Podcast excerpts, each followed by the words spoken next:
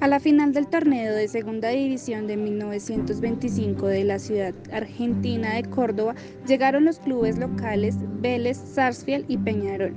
El choque definitivo se pactó en una canchita del barrio El Abrujal y se designó a Carlos Libertario Linosi para controlar las acciones del trascendental desafío.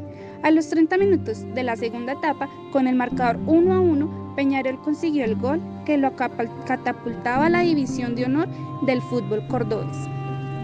Pero la conquista no fue bien recibida por los seguidores de Vélez.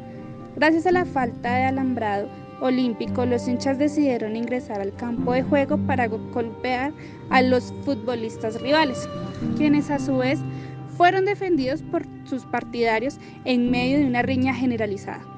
Linosi montó el caballo con el que se había arribajado al lugar y comenzó a despejar a empeñones a los exaltados espectadores.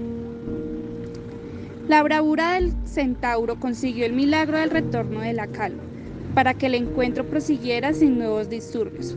Hasta el último minuto, el hombre de negro continuó su labor sentado en, lo, en el lomo de su corcel.